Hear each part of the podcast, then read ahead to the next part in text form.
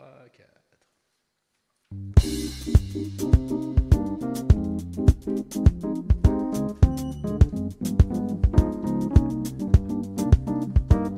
Sur la plage du fort de Brégançon, on regarde se noyer les poissons. Et parfois les jours de plein soleil, on sort le jet ski présidentiel.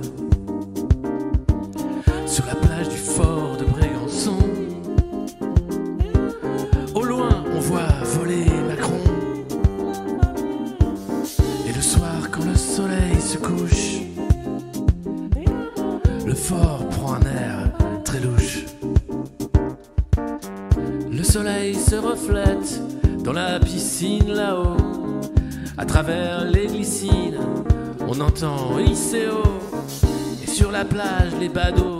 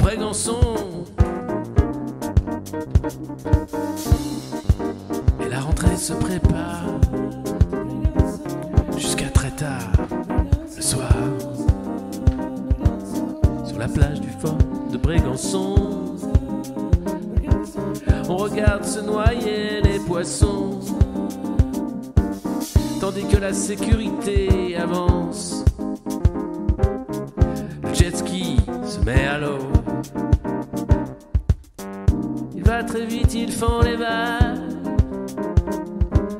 Il va trop vite, il va là-haut. Où est Brigitte? Je ne la vois plus, du vague à l'âme. La revoilà, derrière une vague, une lame.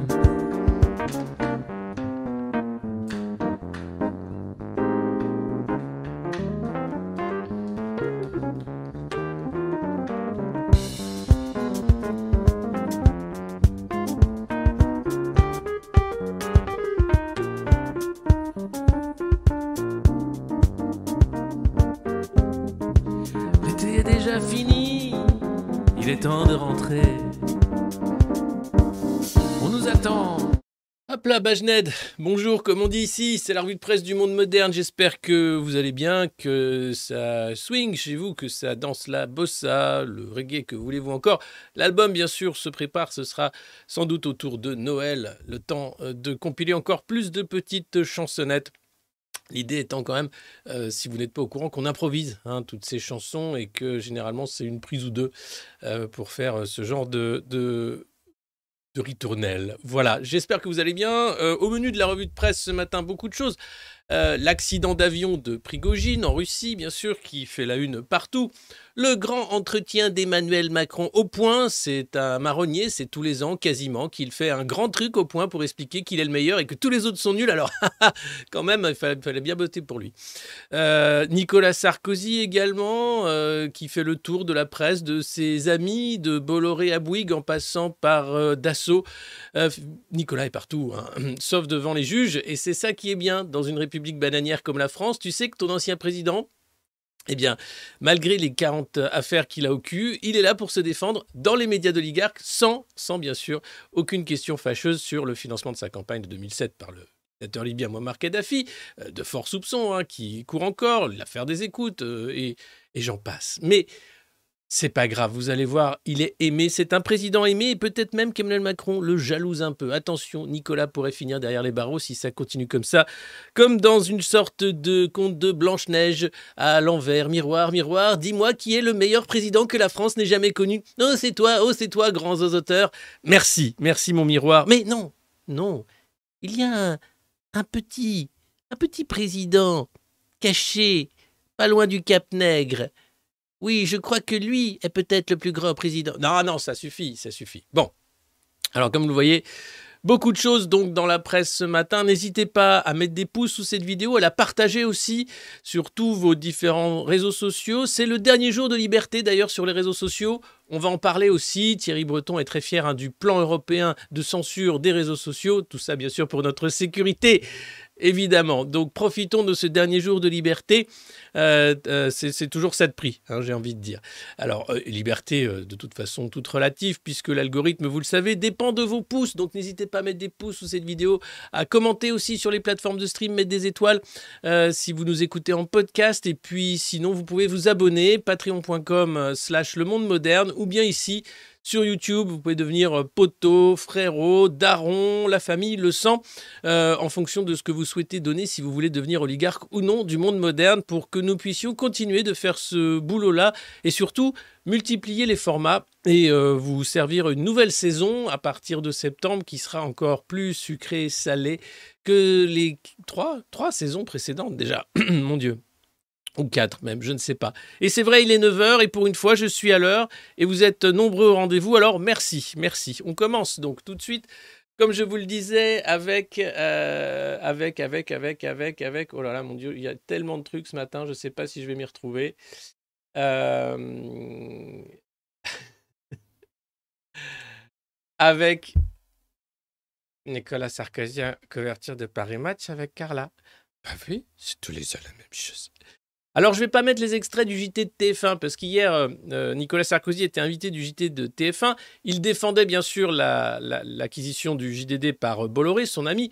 Je rappelle que Nicolas Sarkozy, au lendemain de son élection présidentielle, a immédiatement pris quelques jours de repos sur le yacht privé du milliardaire Vincent Bolloré, un de ses amis. Je rappelle également que Arnaud Lagardère, eh bien, Nicolas Sarkozy l'appelle mon frère. Arnaud Lagardère, propriétaire avec Bolloré de Paris Match, du JDD et de plein d'autres titres qui nous permettent de bah, nous décortiquer la fabrique du consentement et pour le français sentimental de se faire entourlouper par un grand maltraitant tous les cinq ans. Et puis il y a hier euh, cette apparition sur les plateaux de Bouygues, euh, Martin Bouygues qui est le parrain de son fils et qui était le témoin de son mariage, je crois, avec Cécilia cette fois-ci. Euh, donc vous dire que Nicolas Sarkozy et les milliardaires de ce pays, ça fait un et pas deux.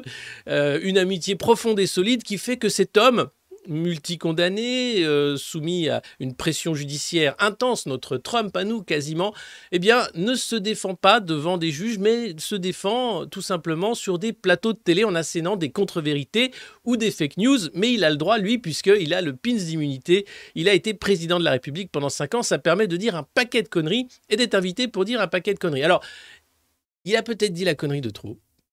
Et là, tu te dis, non, mais comment comment c'est possible? Même son camp est gêné quand il a expliqué qu'il fallait arrêter cette guerre en Ukraine. En disant que non, ça suffit, il faut rester quand même euh, toute proportion gardée, ne pas se fâcher trop avec la Russie, ce qui est du bon sens euh, diplomatique, mais là, visiblement, c'était le petit truc de trop. Et puis l'attaque aussi euh, frontale à Emmanuel Macron, qui serait un peu trop sentimental, ou du moins qui tergiverserait trop. Lui, bien sûr, a perdu 2012 à cause, encore une fois, hein, des quartiers, à cause aussi de l'immigration. Heureusement, vous allez voir dans l'interview du Point, Emmanuel Macron lance des gros hameçons au LR hein, pour qu'il vote bien sa loi immigration, pour qu'il ne recourt pas au 49-3, parce que ça pourrait être une motion de censure, et cette fois-ci qui serait votée par beaucoup de monde. Alors, en même temps, on peut toujours compter sur euh, des oppositions de pacotille pour qu'Emmanuel Macron finisse son mandat sans trop d'encombre, en bousillant ce qui reste à bousiller dans ce pays. J'espère que vous allez bien, euh, parce que cette revue de presse va vous faire recracher beaucoup de café. Je sais que vous aimez ça, c'est un traitement, euh, ma foi étonnant hein, de la part de, vous les uns et les autres. Euh, mais voilà les photos de Paris Match. Je vous les mets les, unes, les unes après les autres. Euh, c'est Catherine Ney hein, qui écrit ce, monument à la gloire de Nicolas Sarkozy. Je ne vais pas lire l'article, c'est ridicule. Nicolas Sarkozy entre deux combats, la Dolce Vita. Alors, ce que j'aime bien, c'est le choix iconographique à aucun moment, Nicolas Sarkozy n'apparaît comme étant de petite taille. Il est toujours mis en scène, soit debout derrière Carla qui est assise, soit assis mais à une hauteur plus haute que celle de Carla. Sur les photos, on fait bien attention qu'il ne soit pas plus petit, même que Macron. Euh, on voit bien hein, que chez Paris Match, on bichonne euh, le champion de la droite qui pourrait revenir. Hein. Il nous pourrait nous faire une, une sorte de retour de l'être aimé. Incroyable. Au Cap Nègre, l'ancien président de la République a passé l'été aux côtés de Carla avant une rentrée littéraire. Voilà, une très belle photo. Alors c'est la photo, c'est la maison de Carla, hein, maison de famille des, des Bruni euh, Tedeschi. Euh, c'est pas une maison, c'est un château en réalité.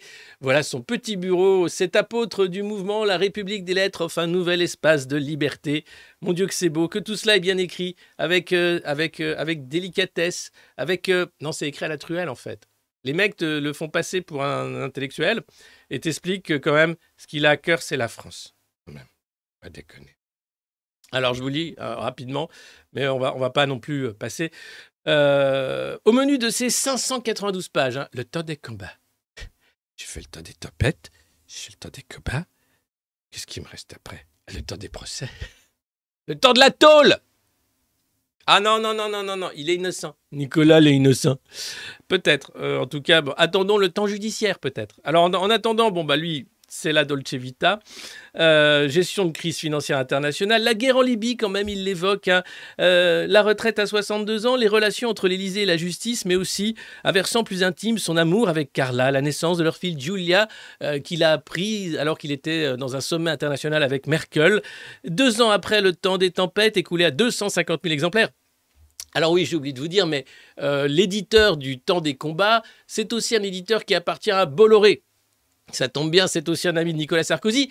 Et figurez-vous qu'il est aussi, Nicolas Sarkozy, lui, euh, au comité directeur de cet éditeur-là. Donc ça lui permet de, faire deux en un, c'est-à-dire c'est même pas du conflit d'intérêt. Lui édite son bouquin quasiment à compte d'auteur, mais chez un copain qui a une maison d'édition bien en vue, passe à la télé chez un copain qui a une télé qui est la chaîne numéro 1, TF1. Ensuite va sur Paris Match parce que bah, c'est encore son copain qui est propriétaire de Paris Match. C'est quand même super bien foutu. Du coup, il pose pour les photos. Alors, il a des petits livres devant lui.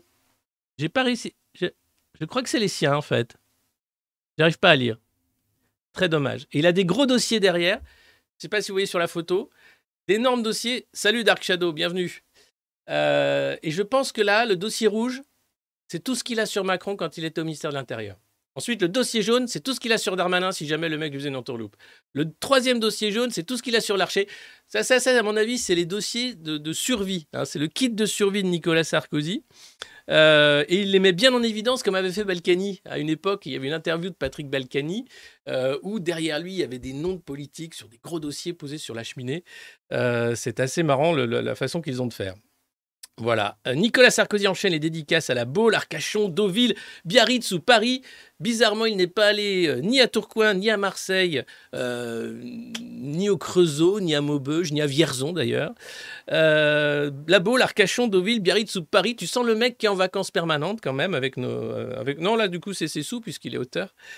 L'occasion de poursuivre le dialogue avec ses lecteurs et de mûrir un troisième succès de librairie. Alors, vous allez me dire, non mais attendez, il y a des gens qui viennent pour les dédicaces et tout. Oh, malheureux que vous êtes.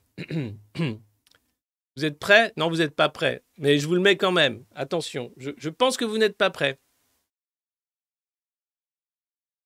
Voilà. Donc ça, ce que vous voyez là, les images en accéléré, non, c'est pas la queue pour le dernier Apple ou pour acheter des pots de Nutella. Non, c'est la queue pour la dédicace du livre de Nicolas Sarkozy. Voilà. Euh, regardez. Hop. Et qui c'est qui est là? Coucou. Bonjour, bonjour, bonjour. Je le remets, j'adore. Regardez.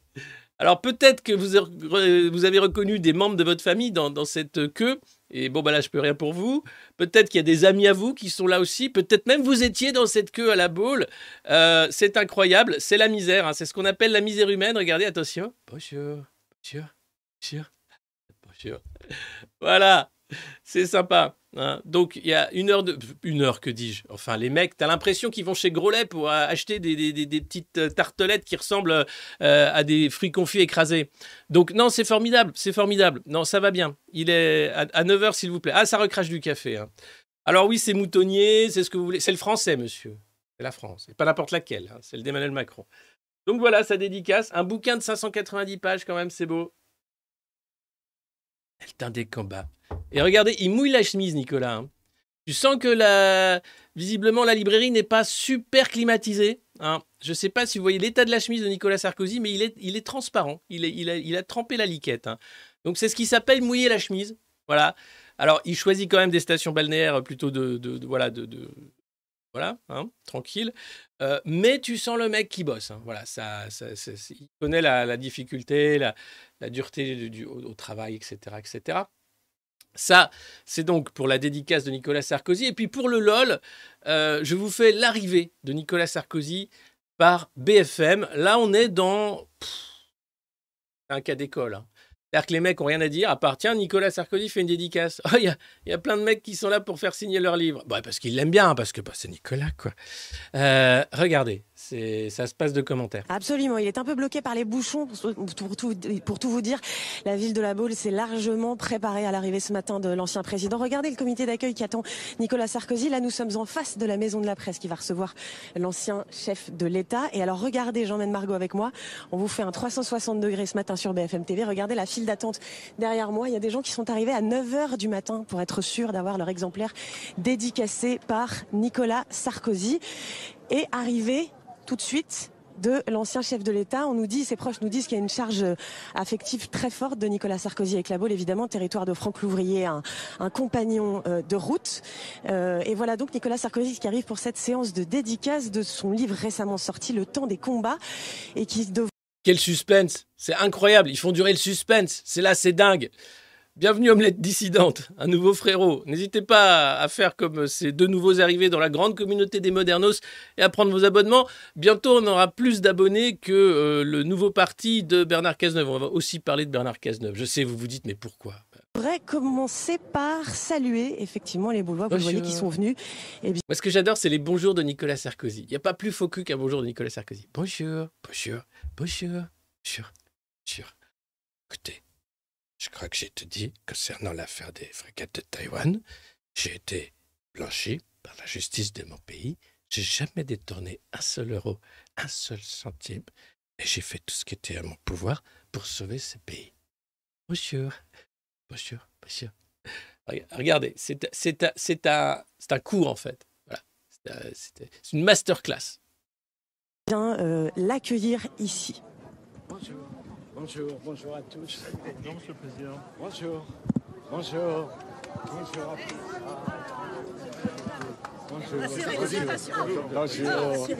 Après, c'est sincère. Alors, la Baule, il faut savoir que le maire de la Baule, c'est Franck Louvrier. C'est un sarcoboy, un des premiers jours, dès la mairie de Neuilly, qui a ensuite été euh, parachuté à Publicis et qui est depuis maire de la Baule et qui compte faire de la Baule une sorte de capitale des réfugiés climatiques, hein, à cause des canicules à répétition l'été. Et on le voit bien, euh, malgré ça, la boule reste très chaud quand on voit l'état de la chemise de Nicolas Sarkozy. Bonjour, merci. Hein. bonjour, bonjour, bonjour, bonjour. Merci, c'est gentil d'être venu. Hein. Bonjour. Tu me vois, moi, arriver comme ça, fait Pachnette, Pachnette, Pachnette. Bonjour, Pachnette, bonjour. Comment ça va? Oh, le petit. Bonjour. C'est génial. Le temps des combats, le temps des bonjours. Merci, moi aussi, moi aussi. Bonjour, bonjour. Oh non, mais non. voilà. Merci BFM pour ce grand moment de LOL. Euh, on en a bien besoin par les temps qui courent. Hein. Voilà, donc ça c'est Nicolas Sarkozy dans son bureau. Ça c'est encore le choix icono qui est assez incroyable, hein, où Nicolas Sarkozy est plus grand qu'Emmanuel Macron. Alors Macron n'est pas très grand, mais là ils ont quand même trouvé la photo où bon ça passe. Euh, et là regardez, ils sont assis côte à côte. Mais Carla baisse stratégiquement un peu la tête hein, pour avoir le 2 cm qui font que, bon, hein, c'est quand même un truc de dingue. Tu te dis, non, mais comment c'est possible? Voilà, merci Paris Match. Hein, on, reviendra bien sûr euh, sur l'interview de Nicolas Sarkozy. Donc, aux 20h de TF1, il y a défendu ses amis oligarques euh, et Vincent Bolloré, notamment, euh, en expliquant que bah, y a suffisamment de médias de gauche dans ce pays, il faut pas déconner quand même. Il y a même que ça, que des médias de gauche. Il y a que des gauchistes qui sont dans les rédactions. Hein, non mais c'est vrai, avoir toutes les unes sur euh, tiens, comment se fait-il? Oh les oh là là, attention, Macron meilleur président qu'on ait jamais connu. On arrive après. Ça, vous savez, c'est le hors-d'œuvre. Après, il y a l'interview au point d'Emmanuel Macron et vous n'êtes pas prêt. Personne n'est prêt d'ailleurs. Même moi, j'étais pas prêt.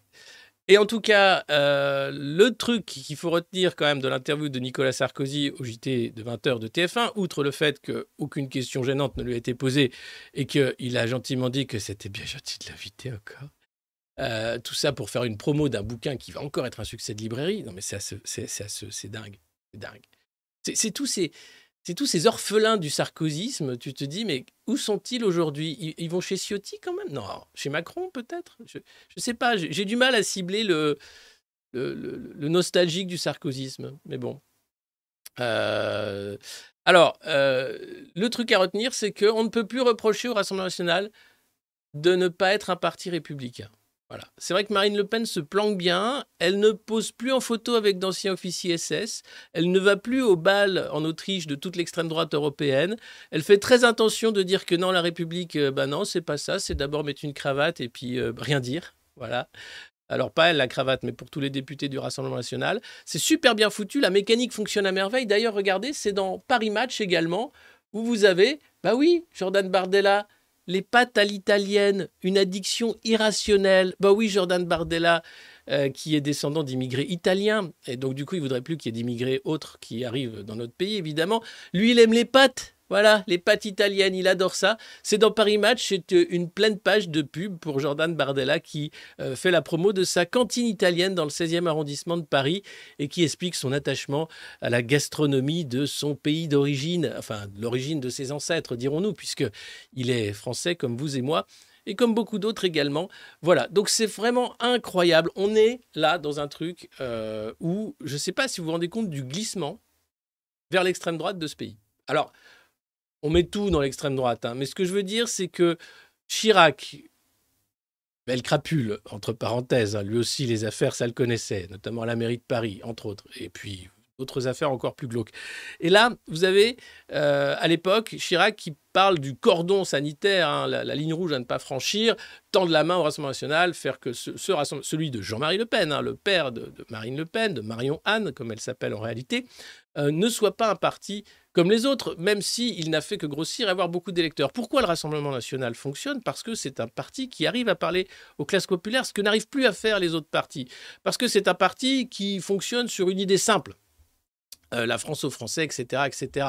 Et puis parce que c'est un parti qui est l'assurance vie, finalement, de ce système des Nicolas Sarkozy et des autres. Si vous êtes, vous, un politique raisonnable, de gauche de gouvernement, de droite de gouvernement, de centre de la violence du gouvernement, de ça dans ta gueule, de pan dans ta gueule. Si vous êtes face à Marine Le Pen, vous êtes à peu près assuré de gagner, sauf peut-être en 2027 si ça continue comme ça, parce que le glissement est réel. Et parce que voilà, on va nous vendre finalement euh, ce parti qui était intouchable comme un grand parti de l'arc républicain, duquel est exclue la France insoumise parce que c'est l'extrême gauche. Et là, attention, c'est plus républicain du tout, ce qui est faux, mais c'est pas grave on en est là. Ça fait aussi partie du jeu puisque les médias en France sont propriétés de grands milliardaires qui ne sont pas forcément portés très à gauche, hein, ni sur le partage, ni sur les solidarités, mais plutôt sur le profit et la concurrence. Et quoi de mieux qu'une candidate comme Marine Le Pen pour continuer la politique de maltraitance euh, tout ça avec un sourire, en décalant un peu la maltraitance hein, sur les derniers arrivés. Voilà, mais c'est un, vaste débat. Euh, on parlera de la presse euh, et euh, des réseaux sociaux et des médias et des plateformes ce samedi aux universités d'été de la France Insoumise près de Valence. J'y serai présent. Je crois que le débat a lieu entre 13 et 15 heures. J'ai plus les, les dates exactes. Le programme est en ligne, vous pouvez aller voir. Euh, ce sera un débat intéressant, je pense, pour euh, poser les choses parce que cette euh, séquence, j'aime pas trop le terme, mais cette séquence avec Nicolas Sarkozy montre combien finalement la puissance de feu de la presse oligarchique est là pour fabriquer vraiment du consentement, pour vous vendre un Nicolas Sarkozy combatif, heureux, fier, intellectuel, l'homme qui prend de la hauteur, le vieux sage, comme dirait Kevin Bossuet sur CNews. Voilà. Euh, ceci étant dit, nous passons euh, aux nouvelles importantes. Elisabeth Borne fait du canoë-kayak. Ah oui, elle, elle est plus kayak, elle est pas trop jet ski, Elisabeth. Non, non, Zaza. Son truc, c'est la vapote et le kayak, hein, parce que bon, elle est plus écolo que Manu quand même, attention. Euh, pareil, c'est vers Saint-Tropez que tout ça se passe. Euh, image incroyable, rare, de bonheur d'Elisabeth Borne, euh, athlétique, hein, sans sa vapote pour une fois, avec donc ce kayak qui fend la mer. On n'est pas là sur la plage du fort de Brégançon, mais on n'est pas loin quand même, très bon niveau. Évidemment, c'est une photo posée pour les paparazzi. Là encore, c'est Paris Match hein, qui nous régale avec la, la question. Le mystère plane sur sa vie privée, mais elle s'affiche tous les étés aux côtés de son amie Patrice. Oui, parce que, alors, vous savez, il y a eu une énorme entourloupe. Euh, L'Archipel, euh, maison d'édition, avait publié un livre hein, sur euh, les secrets d'Elisabeth Borne et qui révélait que le fameux Patrice était paxé à une autre femme et qu'Elisabeth Borne avait peut-être une relation ou une vie avec une autre femme. Et donc, elle était lesbienne et ça la regarde et c'est pas un problème. Le problème, c'est quand la censure s'en mêle. L'archipel a été condamné à supprimer de toute nouvelle édition du livre sur Elisabeth Borne les passages relatifs à l'orientation sexuelle de la première ministre. Là, ça devient un problème. C'est pas la première fois qu'Elisabeth Borne tente de se solder de ce dossier sur son orientation sexuelle à l'été 2002, alors que bruissait la rumeur d'une possible relation homosexuelle. Dans un entretien accordé au magazine LGBT Têtu, elle répondait en ces termes Si c'est le cas, je ne vois pas pourquoi je l'aurais pas dit. Jolie pirouette, mais pas suffisante. Alors le 18 août 2022, elle pose avec le fameux Patrice, qui est nommé soit son conjoint, son compagnon ou son ami. Closer est à l'origine du sujet et il appelle Patrice JC. JC, son amour secret. Donc JC s'appelle en réalité Patrice Aubert, euh, O-B-E-R-T, et c'est lui que l'on retrouve cette année sur la même plage de Saint-Tropez. Vous allez voir, c'est incroyable, avec les mêmes fringues qu'en 2022.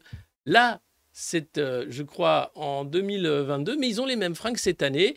La banane qui va bien, le petit short, voilà, c'est l'ami Patrice. Alors, il a fait Sciences Po, il a fait l'ENA, il bossait à la RATP du temps d'Elisabeth Borne, il était dans les cabinets. Lui était au Parti Socialiste, il faisait partie des poissons roses. Alors, on va venir, non, euh, rose pour la, rose du PS et poisson parce qu'il est euh, chrétien et qu'il voulait faire vivre les valeurs de solidarité euh, de la chrétienté avec celles de la social-démocratie. Voilà. Donc elle passe de belles vacances avec son ami Patrice. regardez, il respire le bonheur, ces deux-là. Patrice a mis le paquet d'ailleurs. Et c'est voilà, c'est des photos, même pas volées, c'est ça qui est terrible. C'est-à-dire que là, vous avez des politiques qui se mettent en scène parce qu'ils en sont là vraiment. donc c'est assez, assez exceptionnel. Euh, vive la France, j'ai envie de dire. Vive la... C'est un beau pays où, ma foi, euh, les livres se font euh, censurer, interdire quand on révèle quelques secrets très mal gardés en réalité. Voilà. Alors, on va passer aux choses sérieuses. N'hésitez pas à taper sur des casseroles, mettez-vous en jambes, appelez les voisins, les amis. Si vous êtes au camping, c'est le moment euh, de, lancer des rouleaux de PQ partout autour, euh, d'ouvrir la bouteille de jaune peut-être, euh, de monter le volume, de mettre des pouces sous cette vidéo, de vous abonner également. Si vous aimez cette revue de presse, montrez-le. et puis dites-le, voilà, c'est toujours très important. C'est l'interview exclusive au point d'Emmanuel Macron, la grande explication. Ah, qu'est-ce qu'il va nous expliquer encore bah, Que c'est le meilleur président que la France ait jamais connu et que toi, tu es vraiment un connard. Mais ça, tu le savais déjà. Donc non, il va t'expliquer autre chose. Ah non, on n'attend pas Patrice, on y va, on fonce là, les gars, on fonce. Allez-y, là, faut que ça pousse. Euh, n'hésitez pas, vous êtes dans une salle de marché, vous me vendez de la revue de presse du monde moderne comme des actions Exxon, ok? Total. Comme des actions. Euh... Je sais pas comme, comme quoi. Alors, là, vous dites. Alors, on s'en tape pas de ces privilégiés. Ici, on décortique la presse subventionnée pour comprendre comment on explique euh, à des gens parfois éduqués hein, qu'il faut voter pour des grands maltraitants tous les cinq ans et que ça s'appelle la démocratie. Bon, globalement, c'est complètement bidon, mais ça fonctionne. Parce que regardez, c'est pas la première fois que Le Point nous sort la grande explication de Macron. Ah, regardez, ça c'était hop pendant la campagne. Emmanuel Macron, la grande confession. Oh, qu'est-ce qu'il va se confesser sur quoi? Euh, Sur des trucs euh, super importants comme... Euh, alors, c'est tout le temps les mêmes thèmes. Hein. Là, on va avoir droit donc à l'Ukraine, Poutine, l'Occident, la recivilisation de la France, l'amour, la mort, hein, là c'était à l'époque, hein, la dissuasion nucléaire, Dieu. Alors là, il est un peu moins mystique. ils nous ont sorti aussi le grand entretien. Bon, ça c'était plus sobre, hein, on était sur un mode, nous devons renouer avec l'héroïsme politique. Ok, super. Alors là, avec une très belle photo de Moumout. Et moi, je me suis dit, putain, si ça continue comme ça, les mecs, l'an prochain, on a droit à ça. La grande enculade. Ouais, oui, vous êtes tous fait avoir. Ouais. J'avais un projet en fait, et ben vous l'avez tous pris dans la gueule. D'ailleurs, certains ont perdu des yeux hein, et des mains. Euh, et je vois pas pourquoi ce serait pas le prochain truc du point. Étienne Gernel, si tu regardes la revue de presse, n'hésite pas. Je pense que ça pourrait être une couverture qui aurait du succès euh, et ça aurait le mérite hein, de bon d'arrêter avec ces poncifs. Euh, voilà. Donc évidemment, c'est pas ça. Hein, non, non, on n'est pas pas sur ce niveau-là encore. C'est ça reste sobre. C'est la grande explication. Alors, qu'est-ce qu'il va nous expliquer, à part que c'est le meilleur président que la France ait jamais connu? Bah que ça en fait. Hein. Donc euh, ça commence avec euh, euh, émeute, dette, climat, éducation, Ukraine. Le président de la République déballe tout et il va cash, hein, cash. Alors toujours ce langage cash, voilà. répond aux critiques et dit qu'est-ce qu'il va faire de son second mandat? Tout détruire ce qui reste à détruire. Ça, ça on le savait, merci. Et alors j'aime bien l'icono du point qui change de photo à chaque petit chapitre de la grande euh, entretien, de, du grand entretien, pardon, confession. Euh, et vous allez voir, c'est assez délirant. Euh, regardez, hop, là, la pause OSS 117. ah oui, sur l'école, nous devons sortir des hypocrisies françaises. Hmm. Vous savez, l'école. Je crois que le problème de l'école, c'est que les jeunes ne respectent plus leur autorité. Ils apprennent n'importe quoi. Alors, ce que veut faire Emmanuel Macron, notre OSS 117 à nous, c'est revoir totalement de fond en comble les programmes d'histoire et d'éducation civique. Alors, quand tu sais que Macron va toucher au programme d'histoire et d'éducation civique, c'est cringe. C'est-à-dire, ça fout un peu les boules.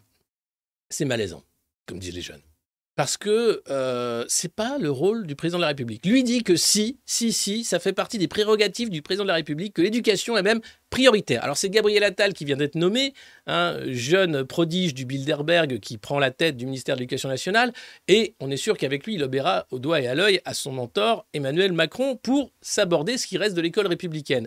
Et revoir les cours d'histoire, c'est ce qu'il y a de mieux, puisque vous le savez, hein, dans 1984 d'Orwell, il faut contrôler le passé pour jouer sur le présent et réécrire bien sûr le futur. Et en contrôlant le passé, c'est la réécriture de l'histoire, c'est aussi le choix des thèmes qui vont être abordés dans la lecture de l'histoire. Euh, c'est comme ça qu'on peut faire passer Robespierre pour un méchant révolutionnaire sanguinaire ou bien un homme assoiffé de liberté et d'égalité. Voilà, donc c'est vraiment important de voir ça.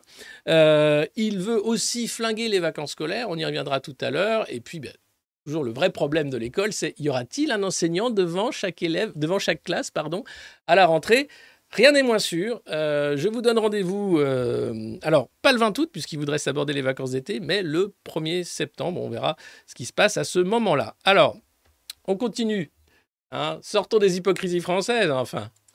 Là, c'est la pause euh, Balek. Hein. Ouais, je me contenterai pas d'un taux de chômage à 7%. Moi, je suis pas. Je suis pas là, non. Ben non, alors ça tombe bien parce qu'avec l'INSEE, il va pouvoir trafiquer les chiffres du chômage en radiant un nombre de chômeurs de manière euh, assez rapide, les droits aussi des chômeurs qui sont réduits, le fait de jouer sur les chiffres soit du Bureau international du travail, soit les chiffres de l'INSEE. En réalité, on est loin des 7%. On est environ autour de 5 millions de chômeurs, toutes catégories. C'est beaucoup, sachant qu'il n'y a pas un million d'emplois euh, là en ce moment et que au terme de son quinquennat, il se promet de créer un million d'emplois. Donc, il y a toujours un déficit de 3 millions. Le chômage de masse est un choix politique avec en plus euh, une destruction schumpeterienne de l'emploi par l'intelligence artificielle, par la technologie, par euh, la recherche aussi euh, effrénée du profit, la délocalisation. J'en parlais dans une revue de presse précédente. tous les secteurs sont en train de fermer des boîtes et des boîtes et des boîtes, y compris l'industrie. les secteurs qui ont été aidés pendant la crise sanitaire aussi n'arrivent pas à, s'en remettre. Et voilà. Là, donc, il tombe la cravate, il tombe la veste, il, est il va. Non, mais non, taux de chômage à 7%, moi, je, non, je veux plus, tu vois. Et là, ça te rappelle le truc de Robinson Crusoe dans la cave, dans, le, dans, la, dans la soute du bateau. Je sais plus où il était. Emmanuel Macron, je parlerai à Vladimir Poutine quand ce sera utile. Ça me paraît utile, hein. Euh, là, je crois que la contre-offensive ukrainienne a fait pchit, euh, qu'il y a encore euh, des morts et des morts et des morts. On va parler de Prigogine dans un instant. Je sais, vous êtes nombreux à vous dire, mais qu'est-ce qui s'est passé, bon sang? J'en sais pas plus que vous, mais on va parler des théories, parce que c'est assez cocasse. Euh, donc là, voilà. Euh, en réalité, la France aujourd'hui euh, soutient l'Ukraine dans son effort de guerre, envoie des armes qui sont au front, le fait de manière totalement transparente, tout ça sans avoir engagé un vote au Parlement, bien entendu, et en continuant à soutenir l'industrie de défense française, puisque cette guerre en Ukraine est une aubaine économique pour les industries de défense, pardon, d'armement, pardon, de destruction massive, qui font des chiffres étonnant. Euh, la France se hissant au deuxième rang, je crois, des meilleurs vendeurs d'armes au monde. Alors après, on peut parler de paix. Quand on est vendeur d'armes, c'est toujours euh, cocasse, mais voilà. Donc euh, c'est très bonne affaire. La guerre, c'est généralement une très bonne aubaine. Pas pour ceux qui la font. et puis, bien sûr, ce terme, il faut s'atteler à reciviliser. Reciviliser. Renaissance. Re quoi? Re grand entretien? Re entourloupe Oui, alors Qu'est-ce que ça veut dire? Alors là, bon, c'est la sécurité, l'autorité, l'intégration. Hein, là, il explique qu'en régalien, il est top. Voilà. Ce qui est bien avec Emmanuel Macron, c'est que tu n'es jamais déçu. Hein. À chaque fois, il t'explique que c'est lui le meilleur, et tous les autres sont nuls, et que si tu n'as pas compris, c'est que tu es trop con. Et ça ne change pas. Et, et pourquoi ça changerait? Puisque c'est le meilleur. Donc euh, voilà. Donc on est vraiment, on est vraiment, c'est vraiment un entretien exceptionnel. Hein. D'où la, la, couve que j'avais fait, je pense que c'est ce qu'il y a de mieux. Et puis euh, cette nouvelle qui mettra un baume au cœur de tous les vieux macronistes qui se demandaient s'il serait président jusqu'au dernier quart d'heure. Oui, il sera président jusqu'au dernier quart d'heure, et j'ai même envie de dire et au-delà. Hein, parce qu'Emmanuel Macron, ça va être comme un Nicolas Sarkozy, il est tellement aimé, je pense qu'ensuite il y aura des dédicaces, il y aura des, des bains de foule, des acclamations. Le problème avec ce pays qui est la France, c'est qu'une fois que les mecs sont plus au pouvoir, cinq ans après, quatre ans après, les gens se disent Ah, c'était mieux quand même avec l'autre. Il n'était pas si mal tu te rends compte Finalement, je, regrette. Tout ça parce que toi, tu as pris 5 ans dans la gueule et que tu étais plus jeune et tu te, tu marrais un peu plus. Parce que c'est quand même un cap difficile à passer. Bon là, étant donné que l'électeur macroniste euh, a quand même plus de 65 ans en moyenne, euh, il y a des jeunes aussi, hein, ils sont 12, mais euh, là, tu sais pas ce qui va se passer après. Pourra-t-il faire des dédicaces? Peut-être. Sera-t-il acclamé comme Nicolas Sarkozy peut l'être à la boule? Peut-être. Peut-être au Touquet, peut-être à la Mongie, peut-être là où sont ces, lieux de vie, n'est-ce pas, où il a, pu vivre et où il vivra. Euh, enfin voilà, c'est formidable. Euh, donc euh, on est quand même là dans un, projet à géographie qui, lui permet de, montrer hein, qu'il n'y aura rien d'autre que lui. et ça me fait penser, voilà, c'est ce, cette merveilleuse coupe, je vous la remets parce que je, je... Voilà. Exclusif. Non, malheureusement, c'est pas la couve qu'ils ont faite. Mais le point, c'est très fort. C'est très fort. Euh, il veut raccourcir les vacances d'été. Mais oui Parce que si les élèves sont mauvais, c'est parce qu'ils vont pas assez à l'école. Et tiens, vu que tu es mauvais à l'école, quoi de mieux que de te mettre à l'école dès le 20 août, alors qu'il fait une chaleur à crever, que les écoles sont des passoires climatiques et que t'as pas envie d'être à l'école puisque t'es pas très bon. Hein? Et puis ça t'évitera de faire des émeutes. Jeune, c'est ça ou le SNU Tu choisis maintenant. Donc euh, l'idée des grands maltraitants, vous l'aurez compris, Édouard Philippe en tête, est de s'aborder les grandes vacances d'été. La France est le seul pays au monde à avoir deux mois de vacances, juillet et août, tous les étés. C'est historique, c'était quand le pays était rural, qu'il fallait aider aux vendanges et aux moissons, et que les jeunes euh, qui n'allaient pas à l'école, ou très peu, eh là, pouvaient aider les familles euh, dans la ruralité à faire toutes ces, ces tâches finalement de l'été. Il n'y avait pas vraiment de vacances, les grandes vacances, les doigts quand même au Front Populaire, bien sûr, sur les congés payés euh, et tout ça qui, a, pu s'agglomérer. Mais depuis qu'on a un candidat du progrès, on retourne en arrière. Et l'idée, c'est de s'aborder, bien sûr, ces deux mois d'été pour faire comme les autres. Oui, parce que c'est l'Europe. Donc il faut qu'on soit aussi pauvre et aussi nul que les autres. Et donc s'aborder toutes les vacances. Le problème avec la France de Macron et de tous les grands maltraitants, c'est qu'on accumule des strates. Dans les autres pays d'Europe, certes, vous n'avez pas deux mois de vacances d'été, mais vous n'avez pas huit heures de cours par jour. Vous n'avez pas cinq jours de cours pleins par semaine. Vous partez à 15h, 16h, vous avez des activités sportives, euh, les classes ne sont pas forcément surchargées, c'est des modèles totalement différents. Donc là, tu vas avoir la double peine, des journées de 8 heures et moins de vacances l'été. Alors les profs commencent à dire, pas une bonne idée, les cours en août. On va se retrouver avec la chemise toute trempée comme Nicolas Sarkozy dans une librairie de la Baule. Ah bah oui, mais c'est ce qu'on veut. Hein voulez travailler, vous n'aimez pas la valeur travail, c'est ça? C'est ça. Donc, euh, voilà, vous êtes au courant, c'est le prochain grand truc des maltraitants. Flinguer les vacances d'été, puis ensuite flinguer la sécu. Ça, c'est, il leur faut encore un peu de temps, mais c'est le, prochain truc. On doit continuer de bousculer le logiciel. Il faut secouer le cocotier, nous dit un proche du président. Ah ouais, d'accord. Parce que c'était le Conseil des ministres hier, c'était la rentrée, et donc Macron bouillonnait d'idées. C'est un think tank à lui tout seul, nous disent les macronistes, et le mec était là. J'ai envie de tout péter, moi. J'ai envie de tout péter à la, au lance-flamme. Non, tu peux pas faire ça. tu sais, euh, les incendies, tout ça. Non. Alors, quelle est la grande idée née de sa réflexion estivale? Je sais que vous êtes tous impatients de savoir. Voilà la grande idée née de sa réflexion estivale. L'objectif, organiser un long moment d'échange, sans filtre, avec tous les acteurs de la vie politique pour parler des grands dossiers structurants de notre pays c'est son entourage qui le fait savoir. Donc ça, c'est les fuites organisées, bien sûr, hein, à la presse pour dire voilà les grandes lignes du projet d'Emmanuel Macron. À part t'en foutre plein la gueule à coups de batte de baseball et t'expliquer que si t'es pauvre, c'est ta faute. Mais non, en macronisme, ça se dit organiser un long moment d'échange sans filtre avec tous les acteurs de la vie politique pour parler des grands dossiers structurants de notre pays. Les mecs sont payés avec nos impôts. Ça, je suis désolé, en termes euh, contemporains, ça s'appelle enculer les mouches. Organiser un long moment d'échange, sans filtre, avec tous les acteurs de la vie politique, donc des mecs qui sont payés pour dîner et déjeuner avec nos impôts, pour parler des grands dossiers structurants de notre pays. Grands dossiers structurants. Mais comment on peut parler comme ça? Comment on peut parler aussi mal? Comment on peut être aussi déconnecté des réalités? C'est du délire. Donc, il veut refaire l'entourloupe du grand débat, mais comme il peut plus aller en public parce qu'il est tellement aimé que ce serait des émeutes, il va juste s'enfermer dans un château. Alors, pas Versailles cette fois-ci. Hein, c'est un autre château de la République euh, qui traîne euh, en banlieue parisienne où il voudrait euh, réunir un peu tout le monde pour faire un petit, brainstorm, quoi, en, en bon néo-manager qu'il est, pour voir comment on pourrait hein, parler des grands dossiers structurants de notre pays. Putain. Eh, mais sérieux, les gars. Qu'il n'y a pas beaucoup de grands dossiers structurants en réalité. L'inflation, le chômage, la maltraitance qui fait que finalement les Français voient bien qu'ils se paupérisent à grande vitesse et que rien n'est fait pour éviter le pire. Et puis la sécurité, bien sûr. Voilà. La justice aussi. Non, ça non. Bon, très bien. Alors, euh, il espère parvenir à des textes transpartisans, voire des référendums. Oh là là Vous voulez dire des, référendums, comme sur les retraites, par exemple? Ah, ah, non, il n'y en a pas eu là. Ah oui, c'est vrai. je suis bête. Mais je pensais qu'il est. Des référendums, donc sur des sujets dont on s'en fout en fait. Ouais, d'accord. Ok. Sur ah la couleur des billets, des nouveaux billets d'euros, on va pouvoir voter. Ah c'est génial. J'adore, j'adore la démocratie quand on peut choisir la couleur des billets. Non, franchement, ça fait vraiment plaisir. Non, c'est vraiment, c'est super.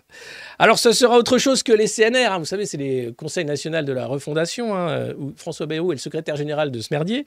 Un moment bien plus politique.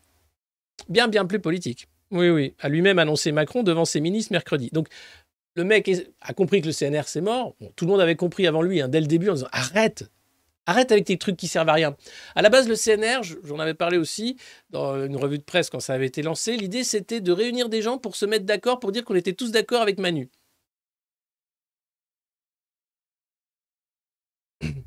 Et là, ils ont remis les mots dans l'autre sens. Ils ont pris le shaker, ils ont fait organiser un long moment d'échange sans filtre avec tous les acteurs de la vie politique pour parler des grands dossiers structurants de notre pays. Ça va. Alors, c'est pas encore euh, officialisé, hein, euh, mais ce sera pas à l'Élysée. Ça, c'est la seule chose dont on est sûr. Euh, contrairement aux intentions initiales, parce que initialement, le petit coquinou ne voulait pas inviter ni la France Insoumise ni le Rassemblement National, qui sont quand même les deux grands partis qui le talonnaient au présidentiel, hein, le RN étant au second tour, et la France Insoumise qui a pas loin du second tour, qui sont des partis populaires, hein, appelés populistes par, euh, bien sûr, euh, cette, cette, bourgeoisie de gouvernement, comme on devrait l'appeler dorénavant. Euh, et puis ils se sont dit non, contrairement aux intentions initiales qui laissaient entendre que RN et FI ne seraient pas conviés, l'Élysée a finalement prévu de les inviter. Exclure les partis dont les candidats sont arrivés en deuxième et troisième position à la dernière présidentielle, ça aurait été une connerie. Ah, ça, c'est le franc-parler de la Macronie. Voici avec ça comme connerie à la Macronie, mais non. Raconte un stratège de la majorité. Il y a un nombre de stratèges dans la majorité.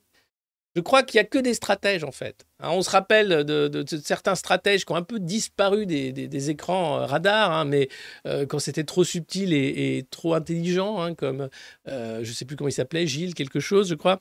voilà. Alors, aux Parisiens, le président du RN, Jordan Barlella, a fait savoir qu'il s'y rendra, seulement si des pâtes napolitaines y sont servies. Euh, du côté des insoumis, on réserve pour le moment la réponse. Manuel Bompard confie même ne pas avoir été contacté à ce stade. S'il y a bien un truc à faire, c'est ne pas y aller. Parce qu'à partir du moment où vous acceptez une main tendue de la Macronie, vous faites partie du projet. Hein, vous êtes là et puis lui dira Bah voilà, c'est validé, on est tous d'accord, allez, adjudé vendu, paf, on flingue la sécu. ah non, c'est pas ce qu'on a dit. Ah bah si. Ah bah non, non, non. Bah, bah si. Le grand stratégaire. Hein. Les hommes de Vega. En même temps, quand tu vois la gueule des Golgoth, ils ont perdu Marlène Schiappa quand même. Golgoth numéro 45. Ouais. Ça, c'est pour ceux qui regardaient le, le... Récréa 2, avant le Club Dorothée. Voilà, si vous êtes de cette génération-là, vous savez de quoi je parle. Euh, donc, on continue, hein, bien sûr. Euh, c'est tragique. Hein. Euh, compte tenu des, enjeux, c'est ce que je vous disais sur l'éducation, euh, l'éducation fait partie du domaine réservé du président. Voilà, donc ça c'est quand même un truc dingue, on en parlait euh, tout à l'heure. à quel moment l'éducation fait partie du domaine réservé du président? En fait, avec Macron, tout fait partie du domaine réservé du président. Tu sais qu'il n'y a jamais autant de ministres et qu'ils n'ont jamais servi aussi peu. Rien. Un ministre aujourd'hui, c'est quoi? C'est de la figuration, et c'est de l'élément de langage récité en boucle sur les matinales des chaînes d'infos. C'est tout. Ça sert à R. Et quand vous avez des mecs qui sont payés aussi cher à foutre rien, puisque Marlène Schiappa, dans le fonds Marianne, par exemple, expliquait qu'elle était au courant de rien. C'est un emploi fictif, ministre, aujourd'hui. Les mecs sont là pour faire de la com. Ou passer des vacances en Corse, comme Gabriel euh, et Olivier. Mais non, non, ça c'est autre chose.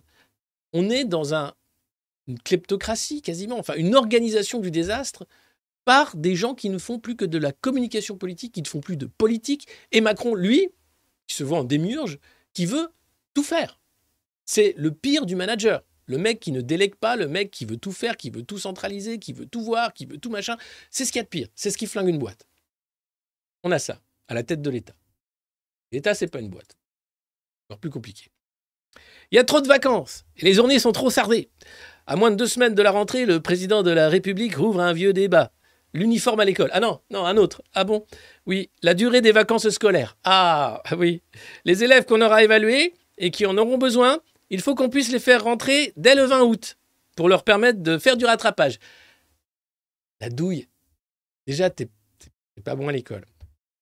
généralement, euh, c'est que t'as pas envie d'aller à l'école. Hein, parce que t'es pas bon. C'est un système de maltraitance aussi qui se met en place. Donc, euh, les profs n'ont pas forcément le temps de s'occuper de ton cas parce que la classe est surchargée, parce qu'à un moment, bah voilà, c'est compliqué. Et toi, plutôt que de dire, bon, écoute, prends l'air, plutôt que de faire. Euh, alors, bizarrement, euh, Aurore Berger aux Solidarités avait annoncé un chèque vacances hein, pour euh, euh, les familles euh, les, plus dans la précarité pour permettre aux enfants d'aller en vacances. Parce que un des vrais problèmes aussi, c'est que bah, même si tu n'es pas forcément pas bon à l'école, tu vas pas forcément en vacances. Mais tu n'as pas forcément envie de retourner à l'école le 20 août. Quand tes petits camarades de classe, eux, sont en vacances, parce qu'ils ont les moyens, parce qu'ils peuvent y aller. C'est la double punition. C'est même une honte personnelle pour ces gamins-là. C'est une stigmatisation. Ça existe. Hein. Il y a déjà des, stages de remise à niveau, des choses comme ça qui sont déjà mises en place, donc ça réinvente rien. Mais le 20 août, c'est quoi? C'est simplement mettre, enfoncer un coin pour s'assurer qu'à horizon 2030, on va flinguer les deux mois de vacances d'été. Que la France se mette à égalité avec ses partenaires européens pour ne plus avoir cette grande cassure qui fait envie à tout le monde en réalité. Euh, mais ça ne veut pas dire pour autant que les journées de travail vont être moins chargées pour les élèves. Euh, enfin, moi, ce qui m'effraie, c'est de voir comment l'éducation est devenue euh, le paramètre exclusif de la politique macroniste.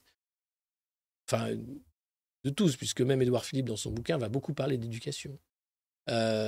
clairement, il s'intéresse aux générations futures. Le SNU, la réécriture de l'histoire, l'éducation, faire en sorte que on leur apprenne d'abord les devoirs avant les droits. Alors que dans une démocratie libérale, les droits sont avant les devoirs. Nous avons des droits. Et là, ils veulent petit à petit éduquer les générations futures à l'obéissance programmée. C'est assez terrible. Euh, et à dire bah, pas de vacances pour toi, gueux. Voilà. Ah, enfin Ah là là, je sais que vous l'attendiez, ce grand dossier. Vous êtes presque 4500 sur la chaîne du Monde Moderne. Je vous remercie. N'hésitez pas à mettre des pouces sous cette vidéo, à la partager aussi massivement sous vos différents euh, plateformes, réseaux, et à vous abonner via YouTube ou patreon.com slash le monde moderne ou tout simplement le bouche-oreille, hurler dans la rue, euh, hurler dans l'open space, hurler en Conseil des ministres. Bonjour Christophe. Euh, et voilà, où, vous pouvez en réalité. N'hésitez pas, hein, cette revue de presse est là pour vous, pour ceux qui ont choisi parfois d'éteindre télé et radio et qui veulent néanmoins rester informés sans devenir fous ou en disant mais c'est pas possible, c'est pas possible. Voilà. Hein. Là, on le fait ensemble et ça, ça va mieux. Non, parce que c'est quand même dingue ce qui se passe. Là, on est quand même à un niveau de, de, what the fuck. Euh, le grand entretien de Macron, là, c'est quand même tous les ans, on sert le même truc. Le scooter des mers et le grand entretien, la rentrée, le coup de batte de baseball dans ta gueule parce que c'est la rentrée, et voilà, ça, repart. Allez, tchuss. Ouais, on est revenu en 42. Alors, on revient jamais en arrière. En revanche, les mêmes causes produisent les mêmes effets. Hein, et l'histoire n'est pas un recommencement, mais une répétition, parce qu'on oublie, en fait. Et cycliquement, on refait les mêmes erreurs. Et là, clairement, euh, ça pue. Pue, c'est terrible. Alors, Evgeny Prigogine, décédé dans un crash d'avion en Russie. Alors, la compagnie Wagner, euh, les bureaux de la compagnie Wagner avaient affiché une croix illuminée sur le siège à Moscou de la compagnie. Euh, certaines euh, chaînes d'infos sur Telegram comme Greyzone euh, ont annoncé officiellement que Prigogine était mort. dix personnes sont décédées dans le crash de cet avion. On ne sait pas quelles sont les causes du crash de cet avion. Et on ne sait pas non plus si Prigogine fait vraiment partie des passagers. Alors, officiellement oui, les agences ont dit bien sûr oui, euh, agences russes, mais aussi toutes les agences d'information mondiales. Les experts vont faire des tests ADN pour s'assurer que Prigogine et son bras droit Otkin étaient bien dans l'avion. Euh, et qu'ils ont euh, péri dans cet accident de jet privé. Il y avait également trois membres d'équipage qui étaient là et bah, cette personne qui était donc transportée de Saint-Pétersbourg à Moscou, je crois. alors que la veille, Prigogine avait fait une vidéo, c'est celle que vous voyez, euh, en Afrique, où il expliquait qu'il se battait pour les intérêts de la Russie et du groupe Wagner. Euh, vous le savez, le groupe Wagner, c'est cette rébellion, euh, il y a de cela quelques semaines, avec une marche sur Moscou, des combattants Wagner qui ont descendu deux hélicoptères de l'armée russe et qui expliquaient que il n'y a pas assez de munitions, que c'était, c'était, regardez, ça c'était au temps où Prigogine engueulait les chefs d'état-major de euh, l'armée russe. Chaïgou Gerasimov Clairement. Chaïgou Gerasimov Voilà, donc à l'époque, Vladimir Poutine avait fait un discours très très très fâché, expliquant qu'il euh, n'y aurait aucune amnistie pour les membres de ce d'État avorté, puisque la marche avait été avortée assez rapidement. Euh, Wagner s'était délocalisé en Biélorussie euh, et il y avait une sorte d'impunité, enfin d'armistice en disant il n'y aurait pas de problème on continue. Alors, il faut savoir que Prigogine, euh, c'est quelqu'un de très proche de Vladimir Poutine. Il a été, euh, comme on dit, son cuisinier, puisqu'il avait des restaurants à Saint-Pétersbourg à l'époque où Poutine euh, gravissait les premiers échelons hein, vers sa marche vers le, pouvoir suprême. et il avait été un, des clés dans la réussite politique de Vladimir Poutine. Donc, le groupe Wagner, ensuite, a été PMC, hein, c'est donc une brigade militaire privée. Euh, une compagnie même euh, militaire privée, euh, a été un instrument essentiel, notamment dans la politique africaine de la Russie, mais aussi sur d'autres théâtres d'opération comme l'Ukraine. et ce coup d'État, enfin, coup de gueule, le moment où il, s'affronte avec le commandement de l'armée russe et qu'il veut monter sur Moscou pour montrer sa force, a été le début de sa chute, on peut le dire. Euh, le chef de l'armée de l'air également a disparu des radars. Il aurait été du côté euh, des putschistes à l'époque de la marche de Wagner. Il est remplacé ces jours-ci. Euh, ça fait quelques semaines qu'il a totalement disparu. donc on peut avoir plusieurs idées sur ce qui s'est passé. Alors est-ce que c'est un message à tous les opposants de l'intérieur, à tous les oligarques qui voudraient accélérer l'arrêt de cette guerre et mettre fin au règne de Vladimir Poutine, expliquant que c'est encore lui qui a la main et qu'il est capable de punir ceux qui s'opposent à ses volontés politiques. Est-ce que c'est une mise en scène de la mort de Prigogine pour que celui-ci ne soit plus inquiété, puisse continuer des opérations partout dans le monde? Euh, Est-ce que c'est un coup des services occidentaux ou autres? Aujourd'hui, on n'a aucune réalité sur ce qui s'est passé. Il y a une chose qui peut poser question, c'est Prigogine, c'est quelqu'un qui est capable d'organiser sa mort. Euh, lorsque sa maison avait été saisie par les autorités, elle avait été perquisitionnée après cette fameuse marche, on avait retrouvé euh, voilà, plusieurs postiches, ça c'est Prigogine, euh, qui se déguisent hein, systématiquement pour passer sous des identités, des fausses identités, passer les frontières, aller sur des opérations. alors bon, on le reconnaît quand même, hein, mais tu peux te dire, dans la vraie vie, peut-être que tu ferais pas attention si tu n'as pas toutes ces photos qui sont mises les unes à côté des autres. C'est un transformiste, c'est quasiment une drag queen. Hein. Euh, enfin, drag queen tchétchène, hein. pas déconner non plus. Euh, et le mec est capable d'avoir organisé sa mort, puisqu'il avait également à son domicile plus de sept passeports différents et une somme d'argent en cash assez euh, conséquente. Donc c'est quelqu'un capable d'organiser une fuite, une disparition, une mise en scène. Il y avait un deuxième avion euh, qui lui a fait demi-tour et qui est atterri euh, à Moscou.